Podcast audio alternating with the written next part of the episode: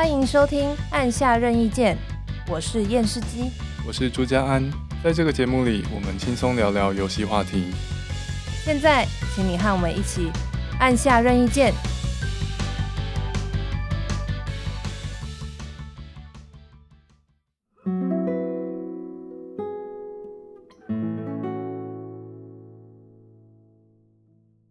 Hello，大家，今天呢，我们又要继续来聊打宝游戏了。有没有觉得很想要转台呢？真的很想转台，我坐在这里我都想转台。真的吗？可是打宝游戏明明就是最多人玩，哎，好了，这样讲可能有点太武断，但就是明明就是一个很多人在玩的游戏啊。哦，我觉得这个重要，它是很多人玩，而且啊，我觉得它是当代游戏设计为人类制造出来的游玩动机里面，可以说是最强烈的一种。是哈，因为它就像吃饺子老虎一样。嗯、对啊，而且它不但让你花时间，它最后还可以让你花钱呢。哦，对啊，对，真的。打宝到最后变成氪金玩家，对，因为像我老婆跟我一起玩的游戏里面呢、啊，打宝游戏就是占了很重要的部分。嗯，因为它最容易上手嘛，因为你比较不需要思考太多东西，嗯、你就是那个关一直打，一直打，一直打，然后得到东西，开宝箱很开心这样子。嗯、对啊，像像你们也是吧？嗯，你们家里不是也都是？我还是以为我是魂系玩家，哦，真的吗？你为什么要否认？我明明就知道你们也常常在玩 D 三还是什么的。对，我跟老王有在打电动的时候，最常一起玩的就是无双跟 D 三，对吧？嗯，所以这就是一种很适合大家一起玩的游戏，同乐的游戏，同乐，因为它不需要有剧情嘛，你中间完全没看剧情，随便一个关卡打开就可以开始玩了，就是比较轻松的游戏。嗯，这样讲，对啊。好，所以上个礼拜我们已经有讲了打宝游戏的一些机制啊，介绍了一些我们常玩的打宝游戏。那这个礼拜呢，我们就要来更深入的聊聊聊这个话题。首先呢，感觉要这样吗？很认真的在 介绍，很怪。好哦，但是反正这周我们会先来聊一下打宝游戏的历史。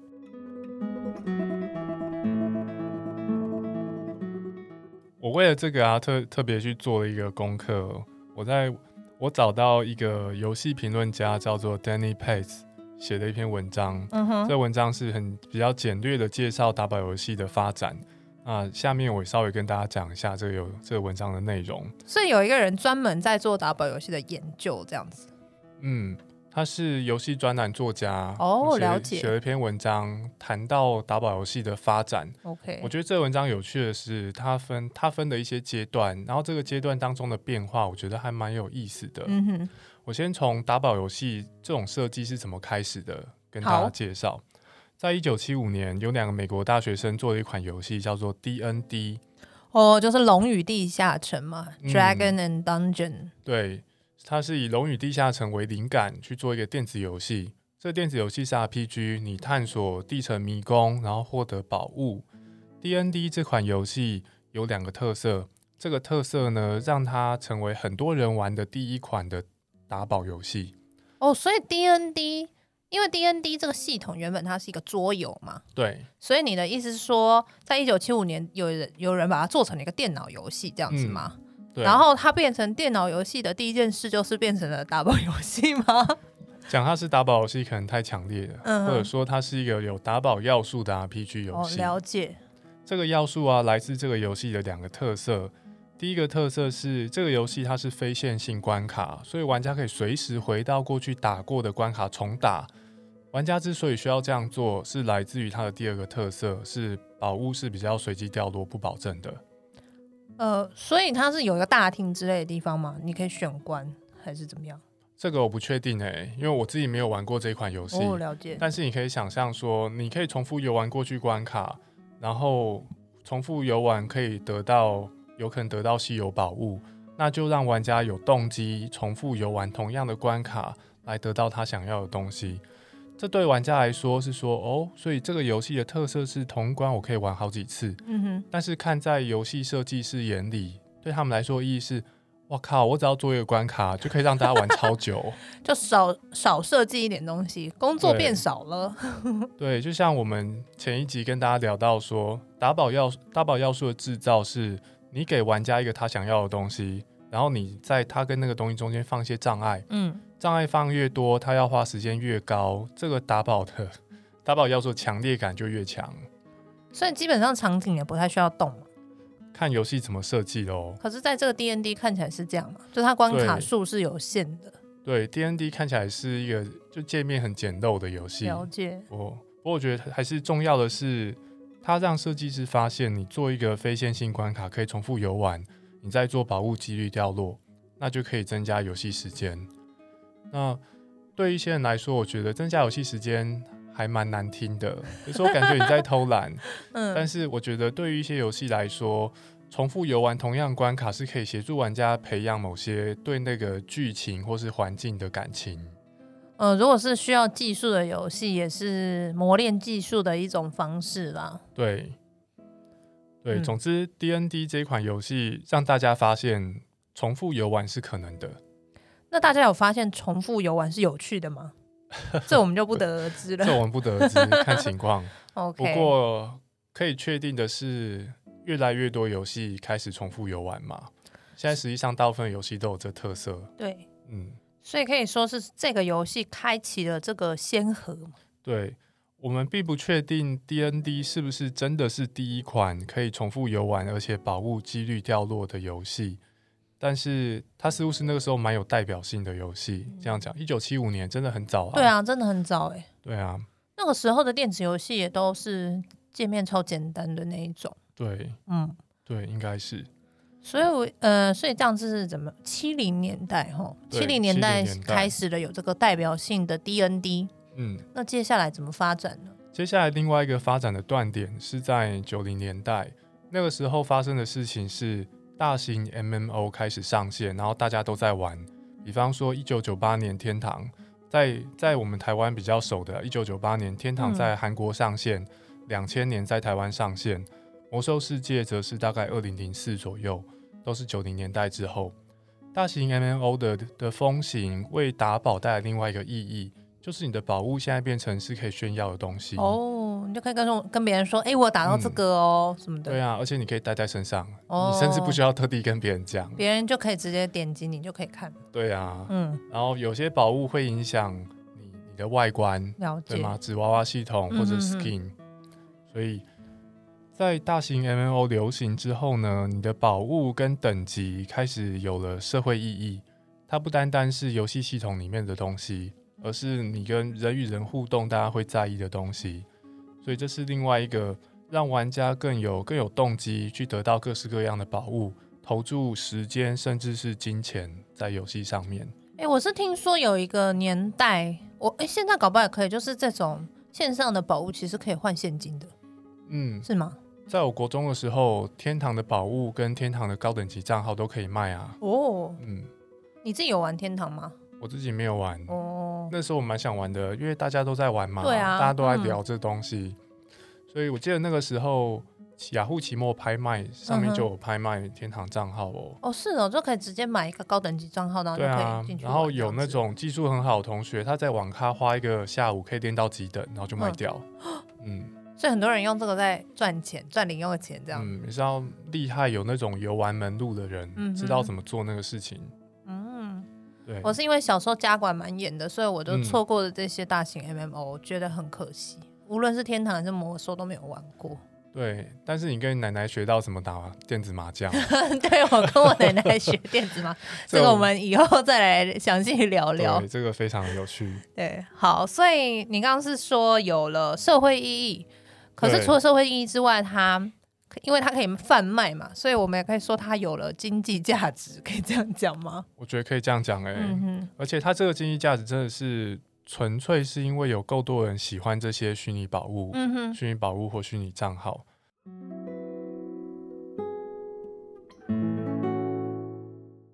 当然，到了今天，打宝跟现金的关系就更更密切，对，因为后来后来我们发现，游戏可以设计成免费游玩。但是如果你氪金，你可以玩得更好。嗯，这个跟打宝游戏的设计可以说是一拍即合，诶，对吗？我们前面讲说打宝游戏机制怎么设计，首先给你一个你很想要的东西，再来呢，在你那个跟那个东西中间放一些障碍，然后我今天只要给你一个选项，就是你付一笔钱，我把那障碍给移除，对你来说就会超有吸引力了。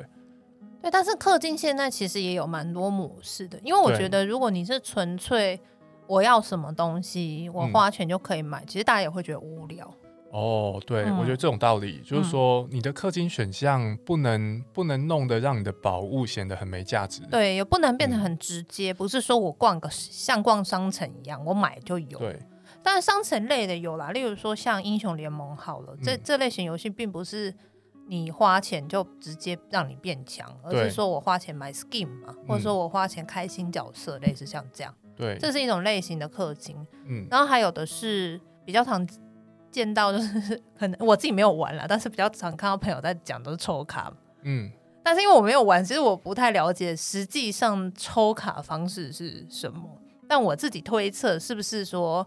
花钱买一个卡包吗？嗯，然后再从卡包里面抽里面有什么东西，是这样吗？我有氪过这种金哦。哎，你有氪过这种金？嗯、你是玩什么？两年前玩 Terra Battle，这是一个转珠游戏，哦、它的人物画的非常漂亮，而且风格很一致。了解，嗯。所以我那个时候在这个游戏上面刻了一千六。一千六，你好意思拿出来讲？我刚才想说，嗯，刻多少？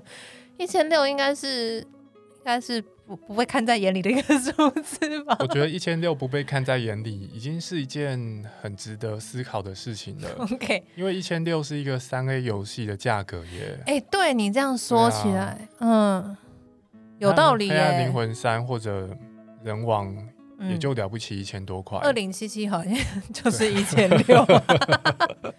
哎，真的，我觉得像主机玩家或者说 PC 玩家。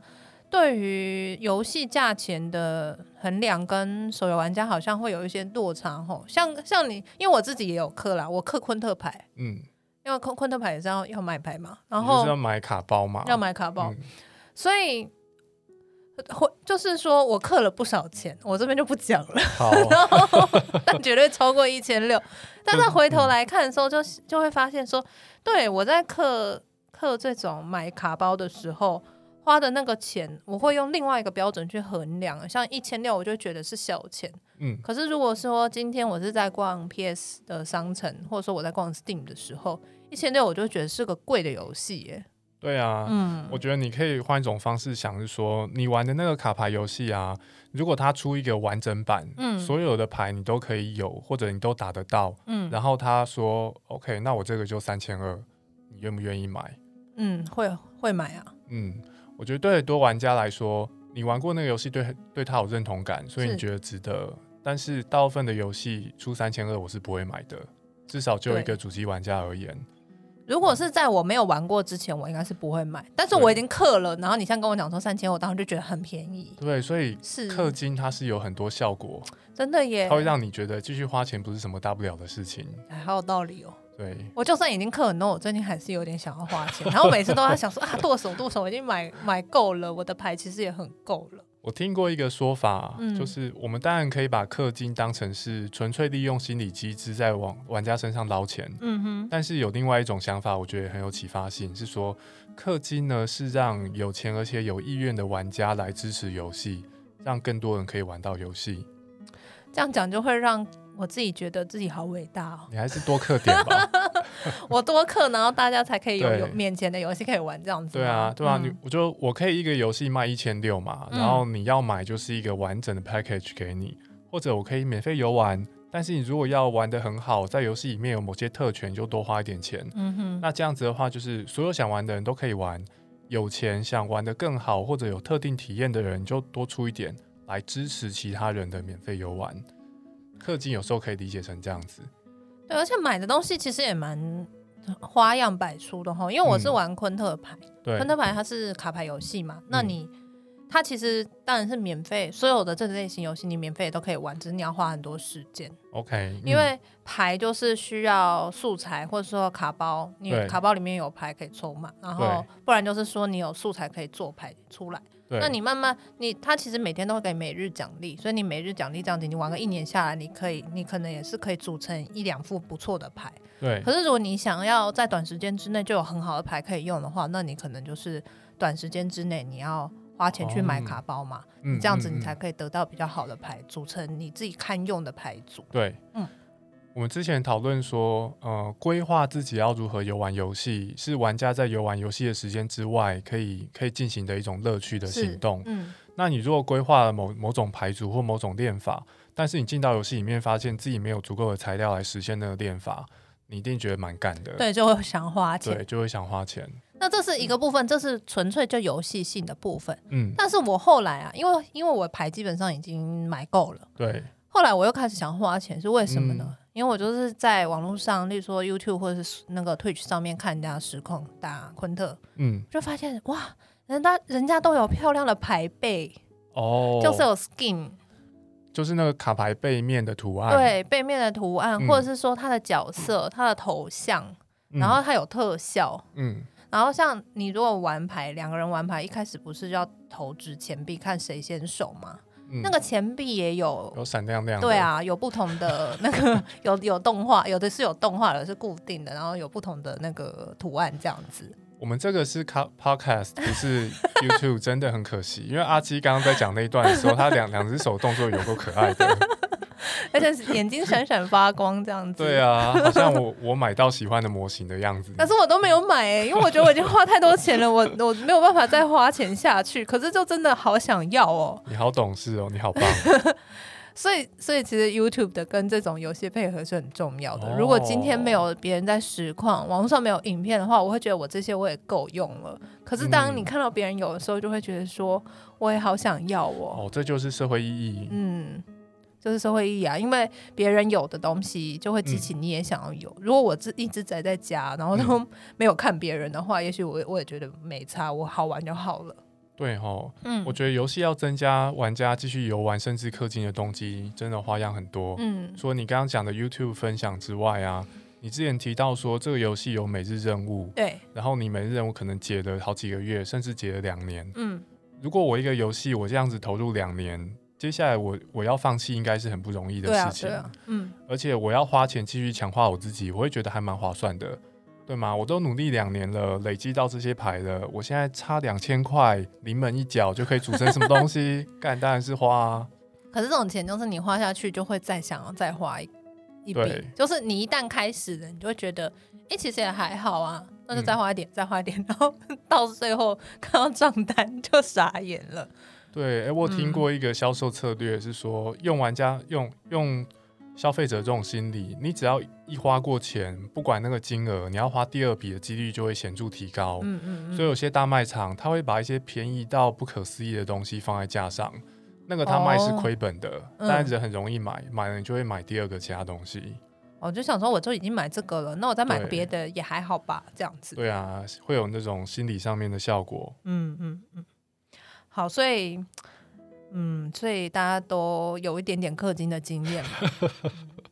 那我们从氪金这个呢，就来讲讲打宝游戏为什么会这么让人想要投入呢？这其中是不是有一些什么心理学方面的理论可以支持？我们被怎么会那么想要花钱？好，打宝，然后最 最后都要花钱。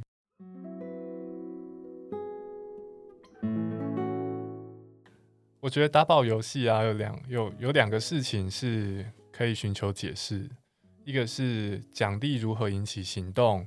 我知道打怪有可能掉宝，所以我打怪，这其实还蛮容易理解的。嗯、因为你可以想象说，游戏把宝物设计的在游戏里面有系统方面的意义，让玩家强化，或者社会方面的意义，让你可以跟别人炫耀，所以奖励可以引起行动。另外一个我觉得也很有趣的是。为什么随随机奖励会比固定掉落奖励来得好？对于游戏设计而言，随机奖励有道理，是因为超级好的东西让你打一次就得到了，那你的游戏时间就会大大减短。但是心理学上面其实有些实验有个发现哦，是说比起固定掉落，比起固定给的奖励，随机给不保证有的奖励，强化行为的效果会更强。那个实验是跟老鼠有关的吗？嗯，我想应该是这方面，我不是专家啦，只说看过看过一些文献或是文章介绍是这样子。我觉得这个就这、就很引起我好奇心呢，因为固定给的奖励当然是比较好啊。如果我知道按这按钮会必定掉好东西，那我就会一直按，这没话说。那如果按按钮，有可能会掉好东西，也有可能不会，而且也不会比之前那个更好。那我按按钮的动机应该只会下降，不会提升。但实际上，有些实验显示是会提升的。那我去查了一下相关的讨论，这些讨论我并不知道是不是学界共识或通说，但是有一个说明，我觉得很有趣。这说明是说，吼。你在宝你在宝物不确定会不会掉落的时候，你变得更有动机去实现那些有可能会触发宝物掉落的行动。这个背后有一个可能演化上面的优势啊，嗯，这是一个演化的优势哦。照这个说法是可以这样推测哦。他的谈法是说，吼。你的大脑呢，无时不刻想要在适应，想要适应你周遭的环境。嗯。所以，如果你周遭的环境有个特性，是你做特定的事情会得到你想要、对你有好处的东西，那你要想办法把那个 pattern，把那个条件给找出来。所以我们会一直想要去找出那个 pattern，所以导致我们会一直去试一些几率性的东西，嗯、因为已经找到的，我们就会觉得哦，我找到了，我就不要再去试它了。对，如果我已经确定某个行动一定会有某个好处，哦、那对我来说就是一个既定的知识，不需要再探索了。我需要那东西，我再去试。哦、所以人类这种想要探索的天性，导致了。赌博性呢，可以这样讲吗？赌博电玩，就是你会发现说，哎、欸，我我有时候拉直角，有时候拉霸可以得大奖，有时候没得大奖。嗯，虽然我理智上知道这是纯几率，对，或者这可能是店家控制的拉霸得奖几率，我理智上知道，但是我脑子里面神经系统负责喷发多巴胺的那个部位，他不知道这件事。所以他会继续执行说，说、oh. OK，这个行动有时候有好东西，有时候没好东西，那我就继续刺激这个人类去做这行动，就让我们找到好东西吧，有点是这样？找到好东西吧。哦，oh. 所以照这种说法，他解释了为什么随机掉保而不是总是掉保，有时候对于强化人类去执行那些行动的效果要来得更好。原来如此，想不到居然是一个这么正面的理由，哎。本来都觉得说，哎、欸，是不是人有某一种就是天生的赌博性，还是什么的？所以原来他是因为要去刺激我们走到更探索更多可能性，所以导致大家会很想要去，会会比较喜欢那种不确定性的东西。对，阿基总是把人类想得很负面。对啊，刚刚那个说法、啊、叫做预测错误理论 （Reward Prediction Error）。预测错误理论就是说，错误的预测反而增加了，嗯，我想要去预测的意图。对，当你碰到你预料之外的好东西的时候，你就会想把你刚刚做那个事重新再做一次，看看那好东西会不会再有。哦，是因为在预期非预期的情况之下得到好多好东西，我们也会觉得更快乐吧？嗯。就像我们明明就知道去上班就会有钱赚，可是去买刮刮乐刮到钱的那个感觉还是不太一样的。对，嗯，我觉得这些行动啊、呃，这些行为动机会这么强，背后的的那些因素一定是蛮复杂的啦。嗯哼，不过这种预测错误理论的说明，我觉得蛮有趣的，大家可以参考看看。我大学的时候就有去上普通心理学，对，所以我有我是有看过那个老鼠的实验，嗯。就是说，老鼠按一下那个按钮，就会掉一颗葵那个瓜子出来吃，这样。嗯。然后他后来就修修成什么，按两下会有。嗯。后来他们就把那个按的次数改成，呃，就是改成不非固定的，有时候按三下，有时候按十下，哦，就变几率掉落。对，变几率掉落。可是它它有两台机器，一台是你只要踩就有，另外一个是几率掉掉落。嗯。然后就发现老鼠就会比较喜欢去按那个几率掉落。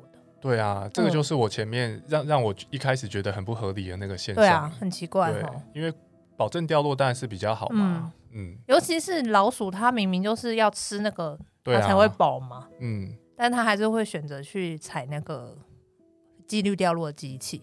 对。然后最后实验人员就把几率调成零。嗯。就是那个机器已经再也不会掉了。嗯。它还是会疯狂在那边踩。讲到这边觉得有点可怕，是不是？对，所以这个心理机制就衍生出了很多我们刚刚讲的，呃，打宝啊，或者是甚至到氪金抽抽牌啊、抽卡，或者是转蛋啊转蛋等等的之类的。对，随机掉落有时候反而可能引起人更更想要去尝试。嗯嗯。嗯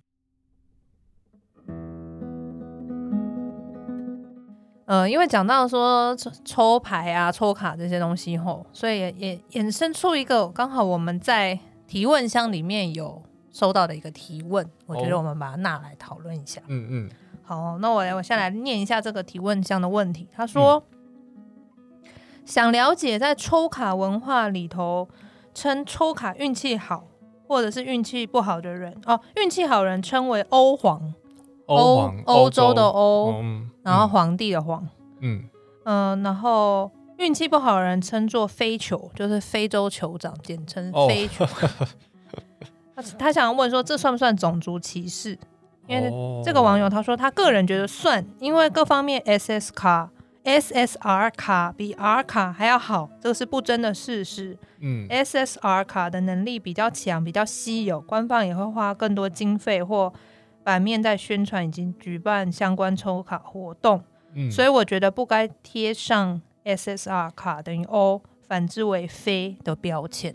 欧洲人、非洲人，对，运气好是欧洲人，对，运气不好非洲人。嗯，这边我记得比较早期的说法是黑脸白脸，黑脸白脸。对啊，那个时候种族连结意涵还没那么强。嗯哼，我的理解是说，黑脸就是你印堂发黑，然后很衰 那种感觉，脸就黑了。对，跟种族没什么关系。是，嗯。那后来可能有人就讨论讨论，联想到种族吧。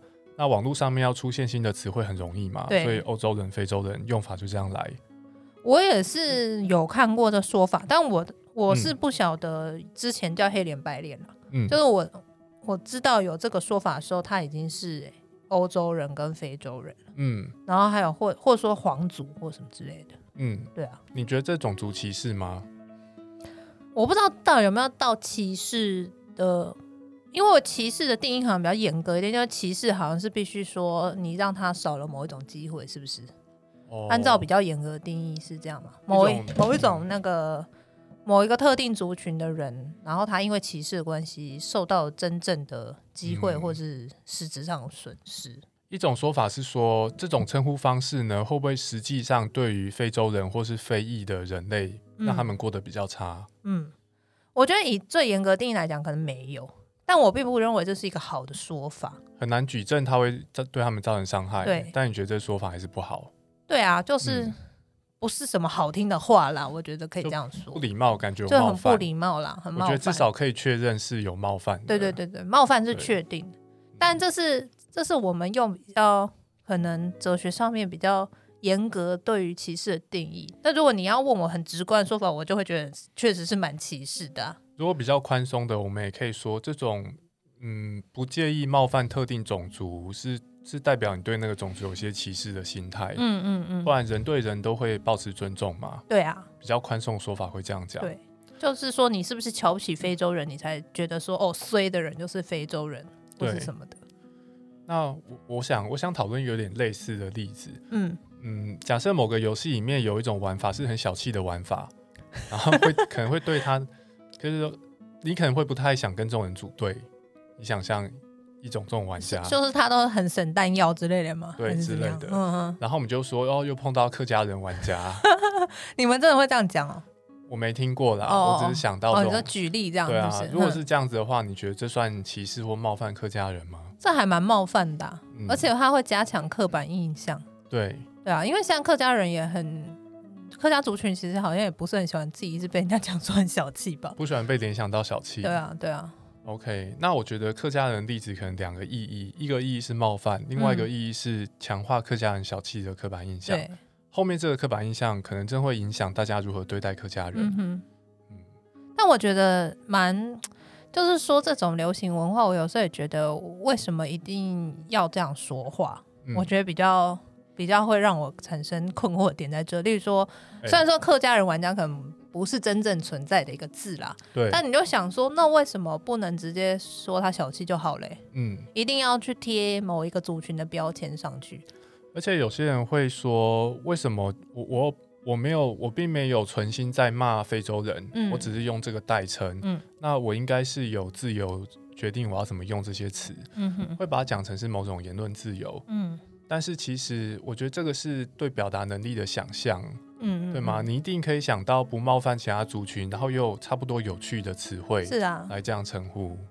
就如果只是单纯说啊，我我好倒霉哦，我都抽不到，或者说我都衰鬼上身或什么的，衰爆。衰爆，为什么？为什么一定要用特殊族群？我是有点不能理解啦，就是说、嗯、用这种特殊族群来代称自己的运气，这件事情的乐趣在哪，或它的有趣点在哪里？哦，有道理。对啊，我觉得也有可能是因为。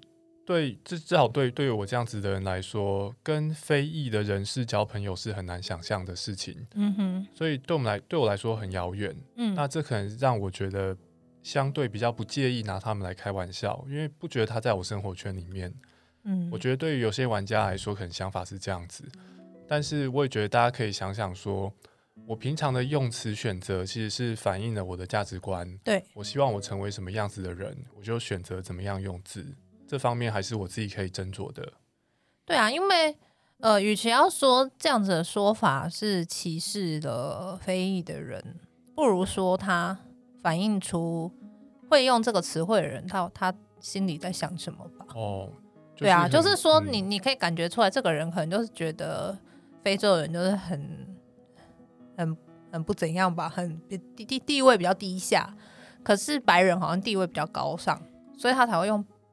白人或者说欧洲人、欧皇来去称抽到 SSR 卡嘛？那这样子其实我觉得也是另外一种贬低自己啊。那身为亚洲人的我们到底是什么呢？哦、对啊，所以我觉得我我觉得蛮蛮妙的。我觉得就算就算用这些词的人，不见得像你讲的对那些族群有那些看法，嗯、至少也至少他用这些词也可以显示他并不是很介意冒犯其他族群。是的，是的，嗯。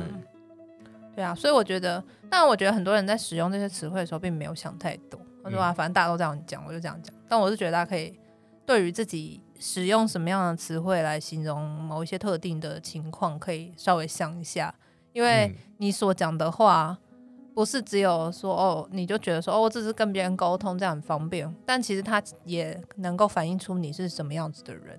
对对啊，那你现在觉得在台湾这样讲好像没差，可哎，你怎么知道哪一天你？出出国在外，不小心又流流露出了这种价值观，然后你 运气不好，可能就被打了，谁、哦、知道呢？真的耶，是吧？而且现在网社群网站，谁会看到你写东西？其实真的不一定。对啊，对啊，所以这边提醒大家一下。当然我，我我我我也不是什么一定要强迫别人怎么样使用语言的人啊，嗯、我也是不是很在乎，大家想怎样就怎样。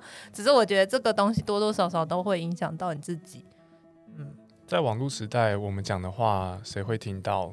你会害谁受伤？其实很难预测。对啊，真的。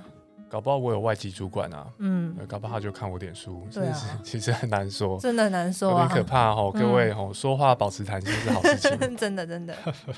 好哦，好，我们来岔岔题讲了一下这个抽卡，好，那我们再回来讲打宝。好，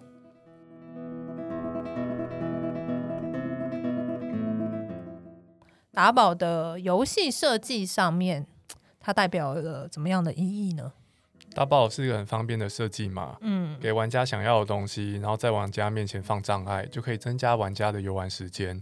这个设计方便到，即使一个游戏不是打宝游戏，它还是会用。所以很多 RPG 都多多少少有一些农的要素。嗯哼，玩家不需要农也可以过关啦，但是玩家想要实现实现特定玩法，他就会想要去农。哎、欸，可是我刚刚忽然想到，你说。打宝游戏设计是，呃，游戏在玩家跟他想要的目标中间放一些障碍嘛？嗯。可是这其实不就是游戏吗？不见得是要打宝，对，对不对？所有的游戏都是这样啊。嗯。玩家想要达到的是结局。嗯。可是，在这个玩家跟结局之间有很多障碍，这个障碍就是所谓的游戏过程。蛮有道理的哎，对啊。如果我们觉得在玩家想要的东西之间放障碍是坏事的话，那我们就不用玩游戏了，去看电影就好了。嗯、对啊，或者去 YouTube 上面看某个游戏的 cutscene，对对对，cutscene 大集合，或者是看别人怎么玩就好了。有道理诶，嗯。那我觉得我可以补充一下，嗯，它有这种设计，在玩家想要的东西之间放障碍，这个放的障碍呢，必须是几乎只是纯粹让玩家重复游玩。来延长游戏时间，而没有其他的，没有其他额外增加的乐趣或价值，像这样子。所以这样应该是说它，它它是一个设计的比较不好的打宝游戏，就会让你在这个过程中是觉得比较重复，没有得到别的东西的。对，我觉得可以这样讲哎、欸。然后这些是可以有程度的、啊，嗯、就是我我相信任何游戏游玩过程都是多多少少有些乐趣，只是有些乐趣很多，有些乐趣比较少。像以我们上一集分享的经验，至少对我们两个来说，游玩 D 三的那个游玩过程本身带来的乐趣是偏低。对，那对你来说，游玩魔龙宝冠带来的乐趣是偏高。虽然都是打宝游戏，但是有差别。所以，我们就要帮打宝游戏这个这四个字来做个去污名化。因为我们一般讲 打宝游戏的时候，我觉得啦，别人不知道，至少我，我觉得我好像就会呈现一个比较好像贬低它的一种用法，哦、比较有贬义的用法啦。嗯、否则我我讲魔龙宝冠，我也可以说它是一个很像卷轴动作游戏。为什么我要说它是打宝游戏呢？一定有其中的原因。或者说 D 三好，D 三它明明就是一个美式 RPG，但是现在大家讲到 D 三的时候，大家都会说这个是打宝游戏。我觉得可以区分，嗯，一个游戏可以有打宝要素，嗯，打宝要素就是放障碍，然后让你可以借由重复游玩来消除那个障碍。那打宝游戏呢，则是说，大部分的玩家游玩这个游戏，绝大多数的动机是为了拿到后面那个宝物。嗯哼，我觉得这可以用这个来说明什么叫做打宝游戏。像是你玩魔，你玩魔龙宝冠这个游戏，对你来说有有趣到就算。宝物取消，你还是愿意玩吗？我觉得宝物取消我会愿意玩，是因为它有那个很长的迷宫。嗯，但它如果没有那迷宫了，我可能就不会玩了。哦，嗯，那我觉得对你来说，你可能就不是凭着玩打宝游戏的心态在玩魔龙宝冠。哎，可是其实我觉得有无限长迷宫这种游戏也是把打宝游戏的一种。哎、嗯，就就我觉得打宝游戏好像并不是局限在那个宝，嗯，而是在于它基本上已经。没有任何什么剧情，要什么什么东西都没有了，它就是让你不断的去收集某个东西，嗯、那个东西不见得是装备的那种包。例如说，我收集关卡也算是一种收集啊，嗯、或者说我这样子，我升级也算是一种收集。嗯，那像在魔龙宝冠这个系统里面，宝物只是让游戏变得比较容易，因为你要往上爬，所以我需要有新的装备来支撑我继续往上爬。你想看见新的关卡，对啊，所以你要打得过去，对啊，所以你要装备，对。有点像这样子，对，嗯，对，所以我觉得它还是算是打宝游戏，嗯、只是那个宝不是一个实体的一个，嗯，一个戒指或一把剑或什么的，是看见新关卡的经验。对啊，对啊，嗯。但说是新关卡，其实它的素材都是一样的啦，它只是怪会变比较强，但大家会讨论啊，就说哦，你打过什么九十九等魔龙了吗？还是打一百等魔龙什么的？我觉得这个也可以反过来对照《暗夜破坏神》三代。嗯，我相信很多玩家现在继续玩三代，心里主要的目标是说我我冲新赛季，然后进度超前其他玩家，或者我在大秘境冲到比过去更高的层数。这可能跟你刚刚讲的有一点点类似，特别是冲大秘境这个。大秘境听起来确实蛮像那个迷宫的啦，因为它就是、嗯、也是有分很多层嘛，对啊，对吧？一一直爬，一直爬。对。然后通常。哦，然后这这种爬迷宫类型的游戏啊，应该都是中途不能回村休息，对不对第三应该也是吧第三设计稍微不同，哦是哦，它并不是要你从第一层就进去，然后可能要爬五十层才能休息，嗯、它是可以你任意选层数，哦、所以它的玩法是玩家不停的在挑战自己最拿手的那一层，然后到这一层对我来说太简单了，我就加一层或加两层。哦，所以它是一个。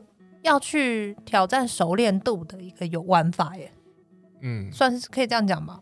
我觉得是挑战自身强，自身角色强度，自身角色强，因为它是一直类似的关，嗯、同同一个 level 的关，你一直在重复的玩嘛。对。哦，那就嗯，那这就根本上的差异蛮大的。对，而且我记得，就算是同一层大秘境，嗯、每次进去的地图也都是随机的。对，可是它的强度会差不多啊。对，会差不多。对，所以它哦，那所以它重重点应该还是在于要打打宝出来了。对，嗯，魔龙宝冠对我来讲比较是我要去挑战下一层，嗯，可是我打不上去啊，我打不上去，我只好在这一层里面刷刷到我足够的武器，我再往上打，这样子。可以看下一层还蛮开心的，那在刷同一层的时候开心吗？刷同一层的时候。我觉得有乐趣啦，因为它就像上一集我们有提到，它有一些连线的模式，会让你觉得诶蛮有趣的。然后，嗯，因为真的有考验技术的部分，所以我其实每次在玩的时候，我也是会测试说，哦，我这个我这个东西按不按得出来？嗯、因为它有东西真的很难按，还蛮、嗯、硬派的，我觉得。对啊，然后有有些东西你你按不太出来啊，这次有按出来就觉得哎、欸、不错，然后有的时候可能在一场打得不好，前前面一下下就死掉了，也是也是会稍微检讨一下，说我刚哪里打得不好。那我觉得你玩魔龙宝冠游玩过程还蛮健康的，对啊，所以我才会玩。感觉你有很多内在动机，像是战斗本身的乐趣，是比较有内在动机啊，所以才会玩一百多小时。如果只是纯粹刷关，我觉得可能也不会玩到那么久了。嗯，对啊。我玩《全境封锁二》，觉得战斗本身也还算是好玩，嗯嗯，而且跟朋友一起连线游玩，觉得还不错。如果战斗无聊，而且没有朋友陪的话，就不会玩。所以你们第一三主要是因为你跟老王两个人可以一起玩吧？对啊，所以就会比较有那个乐趣可以玩下去。你要是一个人玩，我觉得你应该也玩不下去。对，我觉得应该是，是对，所以后来老王不玩，我就不玩了。对啊，其实像现在讲讲，我我又觉得说，哎、欸，好像回去可以打一下魔龙宝冠，可以打个几层看看这样子。对啊，回去再玩一下。对。不过我觉得，就是一般打宝游戏，如果玩家游玩大部分是为了战斗之后可以得到的宝物，嗯、就是说，如果游玩还是为了外在动机去玩，也就是说。战斗本身对我来说不好玩啦，但是我玩这个战斗是为了要得到某些东西，有点像说上班很烂很累不喜欢，嗯、但是上班拿到钱很好。如果纯粹是为了外在动机玩的话，那通常事后的回忆会蛮空虚，甚至觉得划不来。嗯嗯嗯，对啊，因为你得到的东西就是一个虚拟的宝物。对啊，上班你得到的钱钱还可以拿来买东西。对，然后第三东西也不能卖。嗯对哦，但有些游戏为虚拟宝物增加其他价值，像是可以炫耀的社会意义这种的。对，但第三好像也没有。对，第三没有，而且第三打到都是防具啊、武器啊，那些应该是要用来战斗嘛。但是第三的战斗又是为了打到东西，所以它就是一个很奇怪的回圈。对，奇怪的回圈。我现在打到了好的东西，然后所以我打怪又变简单了。对，所以他就出新的赛季，让你又变更难。对啊，所以像是全境封锁或是 D3，他们都会不断的更新新的武器，来为玩家制造新的动机。这有点像它变成一个 unfolding game，嗯，就是不断增加新内容的游戏。你用时间去换取得到它的新内容，有点像是这种感觉。但是有时候我，比方说我玩 D3，我玩了几百个小时之后，我会回头想说。如果我前面没有投注那么多时间，成为一个比方说好吧七八十级装备还不错的角色，那我现在会这么在乎我是否得到新的武器吗？哦，如果没有前面那些沉没成本，然后你突然问我说：“哎第三新赛季了”，我大概就还蛮无感的。那就像说你买了一个赔钱的股票，然后一直赔，嗯，然后又不愿意把它卖了的那种感觉吗？这可能会冒犯一些 D3 玩家，但是我觉得 身为一个 D3 玩家，有一有一点点那种感觉。哦，这种感觉并不是说它是不好的游戏，嗯哼，而是我现在我现在这么想玩这个游戏，我的动机之所以叠得这么高，并不是因为我现在玩它可以获得很多乐趣，而是因为我过去投入很多时间。我可以理解啦。嗯那我也是，我没有要得，我没有，我不想要冒犯第三玩家，但就跟我已经花很多钱买了昆特牌，我现在不得不打下去一样啊。我懂了，就是沉没成本的部分，嗯、就这这些东西你已经投注了，你其实后面你很难说我不不玩就不玩。对，嗯，对啊，所以我觉得了解游戏设计跟我为什么会想要玩这个游戏是一件重要的事。因为有时候我当下有很高的欲望想要玩某个游戏，不代表我真的不代表真的想要自己这么想要玩这个游戏，就跟我看脸书废文一样啊 就常常就大家如果在家里滑脸书的时候，一个小时就过去，然后就想说我刚刚到底在干嘛？那这个时候我就觉得，那我不如打个包哦，是不是？原来这样子，同样是浪费时间吗？对，嗯，现代人真的有很多浪费时间的选择。对啊，嗯，好，我来分享一下，我想来分享一下，我觉得对我来说比较正面的打宝经验。好，血缘诅咒是可以农宝的。嗯嗯，血缘诅咒农的宝物呢，是用来镶嵌在武器上面的宝石。镶嵌宝石可以增加武器攻击力。如果你这武器用腻了，上面宝石可以拔下来，镶在另外一个武器上面。宝石的取得需要刷特定的王，嗯哼，几率掉落。宝石的数值有个 range，也是几率的。所以如果你要弄到一把某个攻击力最高的武器，叠到最高，你可能要刷个几十场那个王吧。所以我玩血缘诅咒其实花蛮多时间在刷那些王，但是血缘诅咒的战斗很有挑战性。所以那个刷的过程还蛮有趣的。所以是因为你有内在动机吗？因为一方面也觉得反正打这些王蛮有趣，然后又可以练习自己的技术。对啊，而且后来我开发各式各样的打法。哦，是哦。哎、嗯欸，可是血缘诅咒的王不是打完就没了吗？血缘诅咒的王吼，如果你想重复打，有两个选择。嗯，一个是进入新轮数。可是你新轮数，你的素材又不能够累积。可以累积哦啊，真的吗？嗯，装备等级都带到新轮数啊。哦哦，所以你是这一轮打了，然后有累积素材，然后就赶快进下一轮再打这样子。对，不过真的要农宝的玩家不会用新轮数农宝，嗯，因为你要农的宝在主剧情的王是达不到的，哦、必须要进入血缘诅咒的随机的随机地层，叫做金杯迷宫。嗯哼哼哼。金杯迷宫就是随机生成的地层，然后在每个地层有自己特定的一个金杯编码，就每个编码对应到特定地层，但是有超级多种，哦嗯、非常非常多种。那特定的几种编码有特定的王会掉特定东西，就用这种方式，你从你不断的重新进入某个特定金杯来重新打同同一组王。这个是在魂系游戏里面是血源诅咒特别的吧？对，因为黑暗灵魂那些好像都没有吼，你就是往一轮只能打一次就结束了这样子。对，哦，所以你哦，所以血缘是有做打宝要素的，好有趣哦。对，要不要来玩啊？居然真的很有趣哦。那个气氛太诡异了，无法。但是我觉得血缘的打宝给我还蛮好的经验啊，战斗有趣。而且啊，就算血缘诅咒把打宝要素拿掉，我还是会一直持续玩。我可能会一直进新轮数，或者一直开新角色。嗯嗯嗯嗯。所以，我们这游戏，呃，不是，我觉得我们的节目可能总有一天会做不下去。因为那过年期间，我问朱家安说：“朱家安，你玩什么？最近玩什么？”哎，血缘诅咒，我想说，完了完了，我们这个有我们这个节目再也没有新的游戏可以聊了。好了，我会玩新游戏啦。嗯，我最近在 Switch 上面买了黑帝斯。哦，那什么时候开始玩呢？嗯、一个动作 roguelike 游戏。嗯哼，让我玩完这一轮血源诅咒。完了完了，没救了。好，所以我们今天呢，也是再深入的聊了一下打宝打宝游戏的一些心理机制啊，等等的。嗯，你还有什么要补充的吗？嗯，打宝游戏的魔力。我觉得在于它可以无中生有的为玩家制造游玩的欲望，这个也是我们在现代资本主义社会面对很多商业手段，他们对我们做的事情。所以我觉得思考打宝游戏对自己做什么事，跟思考市场对自己做什么事，其实是同类似同样的问题。那我们可以用打宝游戏的机制放在公司经营的员工奖励上面吗？